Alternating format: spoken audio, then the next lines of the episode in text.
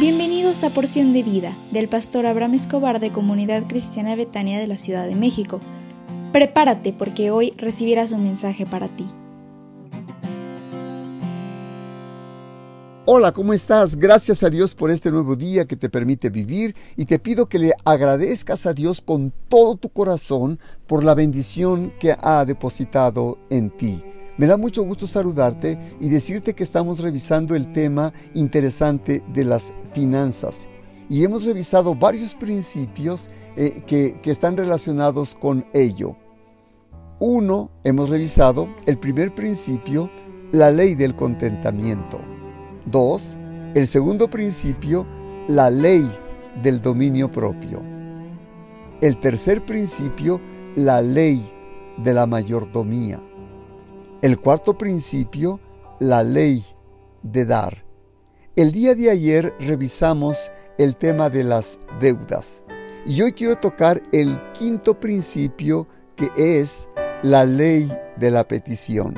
Es decir, tenemos que aprender a orar para cubrir nuestras necesidades.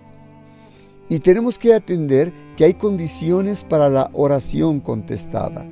Lo primero que tienes que, que saber al orar delante de Dios es que tú tienes que saber que no todos somos hijos de Dios. Solamente aquellos que hemos recibido al Señor Jesús como Señor y Salvador somos hijos de Dios, dice la Biblia. Juan 1, 12, 13 dice, mas a todos los que le recibieron, a los que creen en su nombre, les dio potestad de ser hechos hijos de Dios. Segundo, si eres hijo o hija de Dios, le tienes que haber confesado ya tus pecados y haberte arrepentido de cada uno de ellos en tu vida. ¿Ya lo has hecho? Y te recuerdo que la confesión debe ser íntima entre tú y Dios. El Salmo 66, 18, 19 dice, Si en mi corazón hubiese yo mirado la iniquidad, el Señor no me habría escuchado. Mas ciertamente me escuchó Dios y atendió a la voz de mi súplica. Yo te quiero preguntar, si estos dos principios ya están presentes en tu vida, ora a Dios. Pero también te quiero preguntar, ¿cada cuando oras? ¿Lo haces hasta que sientes que el agua te llegó al cuello? ¿O que ya no puedes más? Te recomiendo que ores en todo el tiempo y pide a Dios sabiduría, paz y sobre todo paciencia para estabilizar tu economía. Y cuando ores, hazlo en el nombre del Señor Jesús. Juan 14, 13, 14 dice, y todo lo que pidierais al Padre en mi nombre, dijo el Señor Jesús, lo haré para que el Padre sea glorificado en el Hijo. Si algo pidiereis en mi nombre, yo lo haré. El nombre de Jesús tiene poder y autoridad para que tú puedas salir adelante en tus necesidades financieras este, personales. Y siempre que ores al final, dile, y Señor, que no se haga mi voluntad, sino la tuya.